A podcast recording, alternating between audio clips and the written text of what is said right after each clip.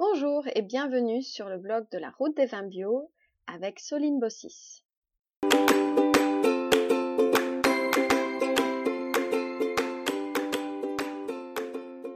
Dans ce podcast, Corinne Chevrier-Loriot du château Bel Air Larvoyère nous partage son témoignage en tant que vigneronne en conversion bio.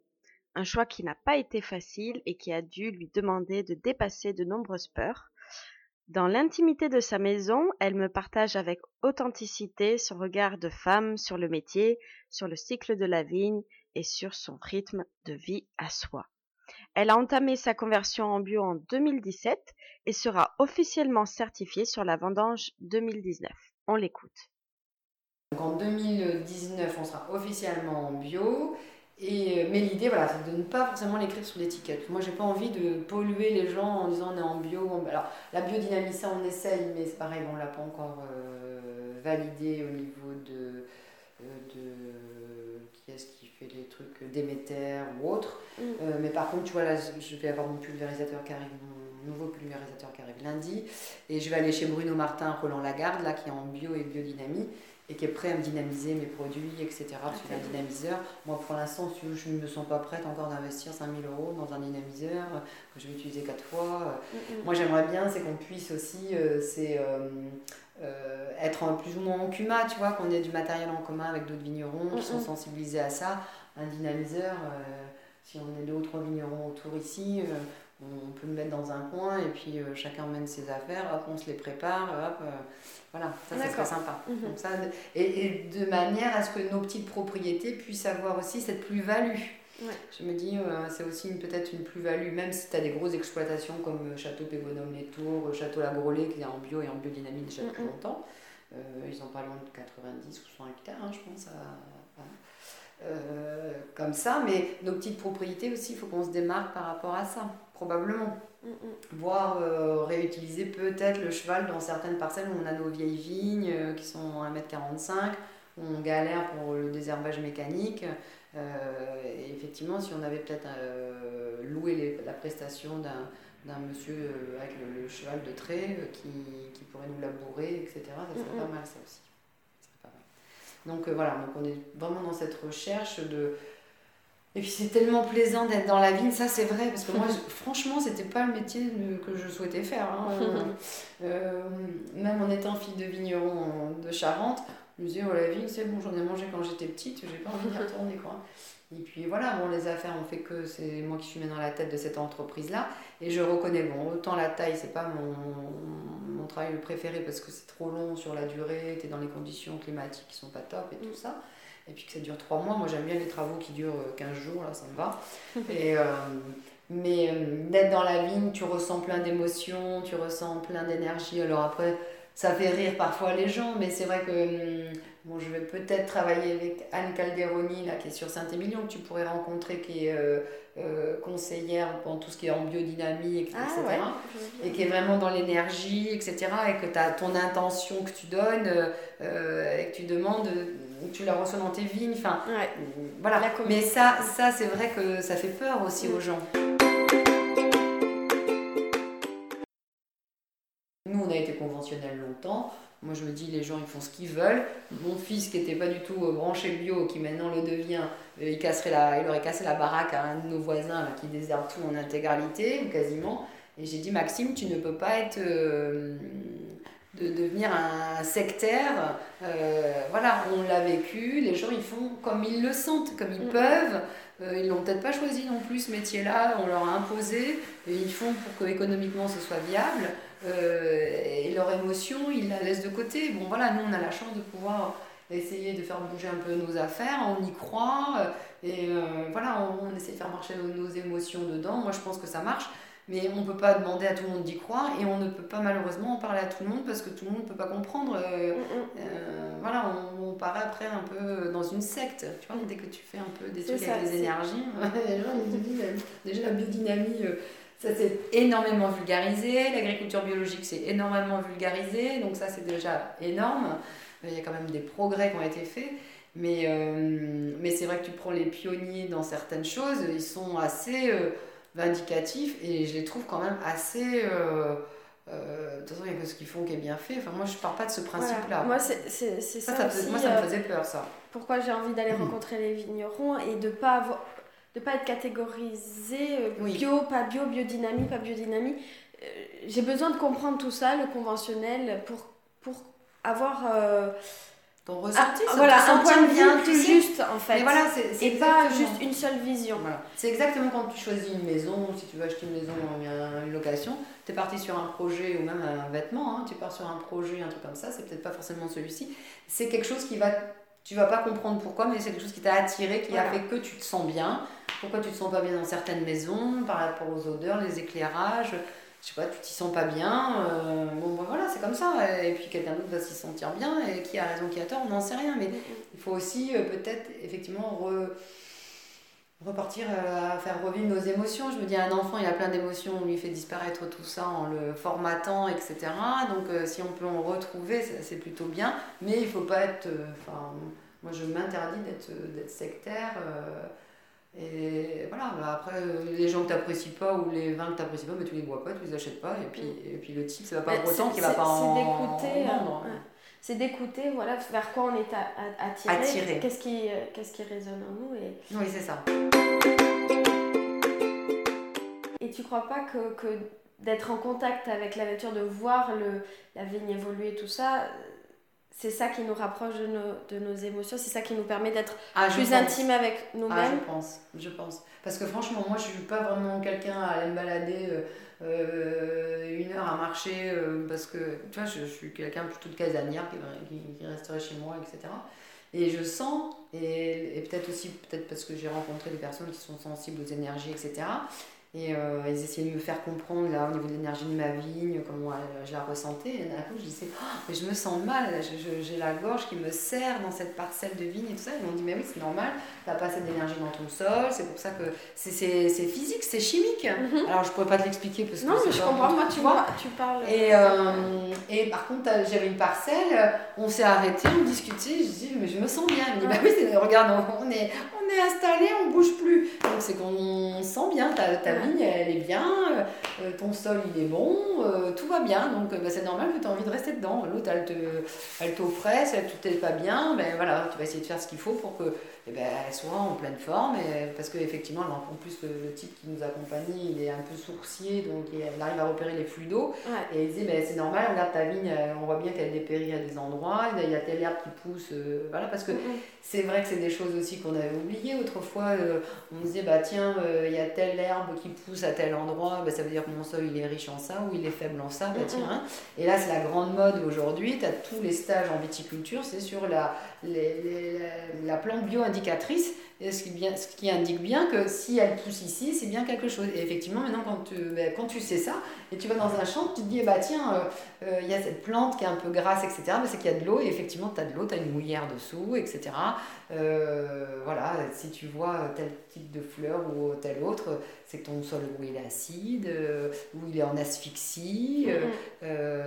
et tu verras, par exemple, il y a toujours des petites planches, je ne me rappelle pas nom des, des, petites herbes, tu as des petites herbes là, qui poussent toujours dans les jardins, qui sont super plates, c'est dans des sols hyper compactés, et c'est, c'est, ces petites graines, elles n'arrivent à pousser que sur ces sols comme ça. Donc ça veut dire effectivement ton sol est bien compacté, enfin, il n'est pas en vie, mais il y a quand même une plante qui va arriver à vivre sur ce sol qui est pas. Voilà. Et si elle pousse, ça veut dire qu'il faut faire quelque chose. Alors, sur un parking, ben, je dirais que c'est presque mm. normal si ça pousse. Mm. Mais dans une vigne, si ça pousse, c'est dire que ton sol, il a un problème. Il est pas. Tu vois C'est ça. Et je pense qu'effectivement, le plus on y va, mieux on est. Tu vois, par exemple, j'avais commencé des cours de yoga. Alors, moi, c'est un peu mon problème. C'est que je commence souvent des choses et je n'arrive pas à les terminer. Mais euh, je prenais des, des, des, des cours de yoga, j'aimais bien. Et là, dès que le printemps arrive, euh, finalement, on travaille plus tard le soir parce qu'il fait beau, etc. Même si c'est à 19h, bah, quand tu as été dans ta vigne toute la journée, bah, tu es bien, tu n'as pas envie d'aller à 19h euh, essayer de, te remettre sur tes énergies, etc. Et donc la dame s'inquiétait de plus me voir, donc elle m'a envoyé un petit texto en disant Mais Corinne, on ne voit plus et tout, n'hésite pas à revenir. Euh. J'ai dit bah, J'ai plus envie. Et je. Parce qu'il fait beau et que je retourne dans ma vigne et que j'ai pas vraiment le temps. Elle me dit Mais tu sais, ça paraît normal aussi parce que bah, tu es en énergie avec ta. Voilà, tu peux faire des pranayama, tu peux, tu peux, voilà, tu peux être dans, dans, une prière, tu peux être dans une réflexion, tu peux être dans, dans quelque chose, mais tu es dans ta vie. Donc, bah, effectivement, tu n'as peut-être pas besoin d'aller faire autre chose puisque tu vis, voilà, et que tu, te remplis de cette énergie-là, tu vois, donc ça c'est chouette. Ouais. Moi j'ai remarqué ça que de vivre au rythme de, de la vie. Ah, et moi je vis au rythme, alors moi je suis impressionnante. C'est. Là tu vois, c'est le printemps, moi je sens plein d'énergie. Ah j'ai je, voilà, je rencontre des gens, je, je vais recommencer mon activité professionnelle. Mais quand arrive l'automne, voilà, j'ai tout donné. Enfin, l'été c'était à fond et mmh, tout. Mmh, mmh, et l'hiver, l'automne, je ralentis, je continue à voir des gens. Mais après l'hiver, c'est introspection, euh, voilà, cocooning, prendre soin de soi, euh, les voyages, l'apprentissage, apprendre, intégrer, euh, mettre en place des choses pour l'année qui va. Qui va je, alors, je suis entièrement d'accord avec toi. Et ça, je ne le vivais pas avant parce que j'étais un peu au rythme inversé, où à fond l'hiver, et où on est fatigué, où on tombe malade. Moi, je suis rarement malade, quoi. C'est et d'écouter, d'apprendre à écouter son, son rythme. Alors le, problème c'est qu'on vit dans une société où il, où il, faut toujours continuer à travailler et moi je, je reconnais que j'ai la chance d'avoir une, une, équipe qui travaille avec moi qui est vraiment extraordinaire. J'ai glandé janvier, février jusqu'au 15 mars, mais je ne pouvais pas travailler. Janvier, j'en ai profité cette année, je me suis dit, bon, je m'offre des vacances, je suis partie au Costa Rica au soleil. Je me suis dit, quand je vais revenir, je vais être euh, alors à la patate, quoi. Non, non, je suis revenue l'hiver, j'ai pas pu me mettre au travail en février. Enfin, j'ai bossé, mais enfin, j'ai pas mérité le salaire que j'ai gagné en février, quoi. Je ne l'ai pas mérité du tout. Et euh, mais après, là aujourd'hui, bah, c'est sûr que maintenant, à 6h du matin, je suis debout, je peux me coucher à 23h, c'est pas gênant, je ne suis pas fatiguée et je sens que je suis comme mes bourgeons de vigne, ben, je, je suis en train de, de, et qu'effectivement, jusqu'au jusqu'au 20 décembre, je n'aurai aucun souci. Je, je pense même pas à prendre des vacances, je vais prendre une journée par-ci, une journée par-là. Mais par contre, je repartirai en vacances en janvier, voire même si je peux, je, il faudrait que je parte deux mois. Mm, mm. Parce que je ne vaux rien. Je suis d'accord avec toi. Mais le problème, c'est qu'on est dans une société où on t'a formaté à dire il ben, faut travailler du lundi au vendredi, pour la plupart, on va dire. Euh, faire tes 7 heures de boulot pour gagner ton pain, pour élever tes enfants, pour etc. Donc c'est vrai que euh, quand on a la chance de pouvoir faire ce qu'on aime et de pouvoir euh, vivre avec notre rythme que l'on veut bien se donner parce qu'on l'a compris. je me dis, si toutes les sociétés faisaient ça, ça veut dire que janvier et février, il n'y a plus personne qui travaille. Donc euh, c'est vrai bah, Après, ça dépend, heureusement qu'on n'est pas Ça dépend des hein. activités des gens. Il y en a, euh, décembre, janvier, par exemple, si c'est les commerçants, c'est là où c'est à fond. Mais bon, l'été, c'est peut-être un peu plus mm. calme. Bon, faut trouver son propre rythme. Après, moi j'entendais parler des gens par exemple qui sont médecins où ils vont travailler trois semaines à fond et une semaine, ils seront chez eux avec leur famille et tout ça. Euh, je pense que c'est intéressant d'écouter son mmh. rythme et de mmh. dire voilà comment j'ai envie de travailler. Mmh.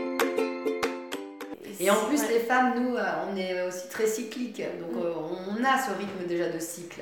Et donc, je pense que c'est pour, ça, pour cette raison, entre autres, qu'on est peut-être plus sensible à tout ça. Un, un, homme est moins sensible. J'avais assisté à une conférence à ce niveau-là. Et en disant, euh, arrêtez de prendre la pilule, les stérilés, les machins, des hormones, parce que euh, la médecine vous casse tout ce rythme biologique et que c'est important. Dans notre cycle, on a des phases euh, d'hyper-sensibilité, où on va être dans la création, et, d'autres moments, on va être un peu recroquevillé, où on a un peu... Et, c'est vraiment notre système de cycle, et où on peut être hyper performante dans, dans notre activité professionnelle, si on se connaît bien, si on sait à quel moment on en est, etc. Et qu'effectivement, les hormones ça te bouffe tout parce que ça te compense tout ça et, et que ton, ton, voilà, ton rythme de cycle, tu le connais plus, tu sais plus où t'en es, etc. Et euh, voilà, donc c'est vrai que c'est important tout ça. Mm, mm. Et c'est vrai qu'on a tout voulu, euh, tout formater, tout connaître, tout truquer, etc. Et je pense qu'on euh, a un peu cassé tout ça. Et je trouve ça chouette qu'on puisse essayer d'y revenir, que des gens soient sensibilisés, effectivement, qu'on se sensibilise tous un petit peu plus. Ben voilà, à la nature, revenir et après, c'est pareil, euh, l'agriculture conventionnelle qui existait euh, ces 20-30 dernières années, je me dis, on ne peut pas non plus critiquer. C'était un mode, euh, c'était après la Deuxième Guerre mondiale, il fallait donner à manger à tout le monde, il fallait que ce soit pas cher, les usines de chimie se sont mis dedans. c'est sûr que mes arrière-grands-parents, ils utilisaient que du cuivre, et mon père, il a utilisé du désherbant, c'est lui qui a quasiment tout tué. Mmh. Mais ça faisait partie de sa génération où il fallait faire ça. Aujourd'hui, on, se dit on a envie de protéger nos enfants. À l'époque, on ne pensait pas qu'en faisant ça, on ne protégeait pas notre famille. Non, parce qu'on n'avait pas le, on n'avait pas le recul. Et on fera des erreurs. Aujourd'hui, euh, c'est vrai qu'avec nos téléphones, avec des ondes de partout, ils sont en train de se dire on a un peu trop, mais bon, vivre sans nos téléphones et sans notre Wi-Fi, on est mort. On va pas avoir le choix non plus, mais bon, c'est compliqué quoi. C'est vraiment l'analyse euh, qu'on fait aujourd'hui. Mais oui. Mais euh, donc forcément, on fera des erreurs nous aussi. Mais bon, si on peut essayer de, de moins malmener certaines choses pour euh, l'avenir de nos enfants et de notre génération à venir et, et tout ça, c'est sûr que. Mais voilà, à quel prix? Et il ne faut pas non plus que ce soit au, prix de, de, de, de, revivre en autarcie, de ne rien. Il faut aussi qu'on produise, quoi. On ne peut pas non plus ne pas produire. Enfin, Alors, nous, c'est aussi ce qui nous a fait peur à un moment donné, mais après, quand je voyais les exemples de collègues à côté, c'est vrai que d'aller vers l'agriculture biologique, ça m'a fait peur longtemps parce que j'avais un caviste qui me dit Bon, alors quand est-ce que tu deviens euh, en bio, etc. Et je me dis Mais c'est ma pleurer, c'était avant des vendanges. J'ai dit, mais moi, c'est une entreprise, quoi. Donc, je ne peux pas me permettre euh, demain de mettre euh, dehors mes salariés parce que j'ai pas fait de récolte. Euh, j'ai des emprunts à rembourser. Et, et aujourd'hui, d'être en bio, je ne m'en sens pas capable. c'est comme soigner mes enfants avec de l'homéopathie, oui. Mais s'ils ont besoin d'une transfusion sanguine ou d'une greffe, je ne vais pas m'en empêcher. Je ne vais pas me l'interdire. Donc, le bio, pour moi, je ne me sens pas prête. Donc, aujourd'hui, ben, je me sens prête. Voilà. Mais il faut faire évoluer les choses doucement, lentement c'est toujours aussi, euh, malgré tout, euh, toutes nos, nos, grandes idées, etc., il faut que économiquement ce soit viable.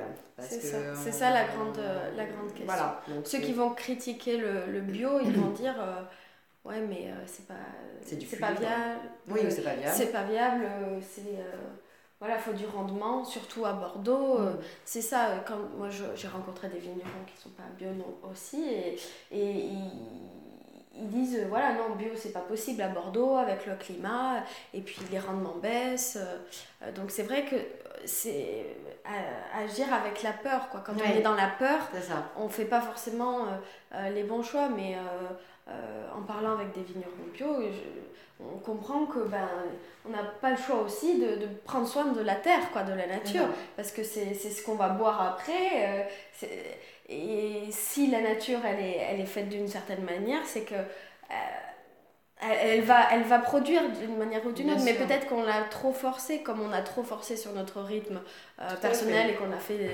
euh, la société qui fait des burn-out et tout ça. peut-être qu'il faut juste retrouver son équilibre et qu'une mm. vigne, ben, c'est pas fait pour produire plus de 60 hecto, hectares. Enfin voilà, c'est euh, c'est peut-être plus euh, la moyenne 40 ou 30, mais au moins euh, c'est du bon produit. Hmm. les gens. mais à il y en a qui sont en bio et qui font le plein, hein, qui font le rendement, alors que tu as des gens conventionnels qui ne le font pas. Moi, je me bagarre toujours avec ma famille en Charente, parce que forcément, à Cognac, tu gagnes de l'argent en faisant 120 hectares, en mettant que des engrais et puis du désherbant. Donc c'est sûr que là, quand tu commences à leur dire qu'à Car, on va mettre pas beaucoup de, on va mettre des engrais quand même euh, organique, mais, euh, mais on va quand même essayer de faire le rendement et on va être quand même en bio et tout ça, ça ils ne comprennent pas. Euh, parce que ben, on est dans des viticultures complètement différentes d'une région à une autre aussi. Mm-hmm. et, et, effectivement, dans le secteur, j'en parle avec mon onologue, il me dit Vous êtes de plus en plus à Blaye à aller vers le bio. Et il me dit Je vous assure que j'ai des clients en bio qui font le plein. Mm-hmm. Alors que j'ai des conventionnels qui ne font pas le plein. Alors après, c'est vrai qu'après, on prend des exemples de, de, de, vignerons en bio qui font pas de récolte, mais parce qu'ils pensent que d'être bio, c'est de pas aller dans les vignes. Au contraire, il faut être tout le temps dans sa vigne, voir euh, comment, comment ça pousse, euh, quand est-ce qu'il faut intervenir, etc. Enfin, voilà, c'est euh, c'est tout ça, quoi. Pour continuer d'écouter le podcast avec Corinne Chevrier-Loriot, je vous invite à remplir le formulaire en dessous de l'article et de m'indiquer l'adresse mail à laquelle je peux vous envoyer le podcast. Euh, avec euh, Corinne, nous aborderons les thèmes de la reconnaissance du métier de vigneron, le no-tourisme dans le Bordelais, comment créer du chiffre d'affaires et rentabiliser le no-tourisme. Je vous dis à tout de suite pour la suite du podcast. Merci à Corinne de m'avoir reçu euh, chez elle et d'avoir répondu à toutes mes questions. Euh, j'ai vraiment apprécié euh, l'échange que nous avons eu et, sa gentillesse de, parler avec authenticité et, euh, générosité de, son métier. je vous invite à découvrir ces vins au château Bel Air La Royère en Côte de Blaye. Et si vous voulez plus d'informations sur les vins bio, je vous invite à demandez votre guide gratuit comment expliquer les vins bio à vos amis sur le blog de la route des vins bio, simplement en informant votre adresse email. Je vous souhaite une bonne journée et à bientôt sur la route des vins bio.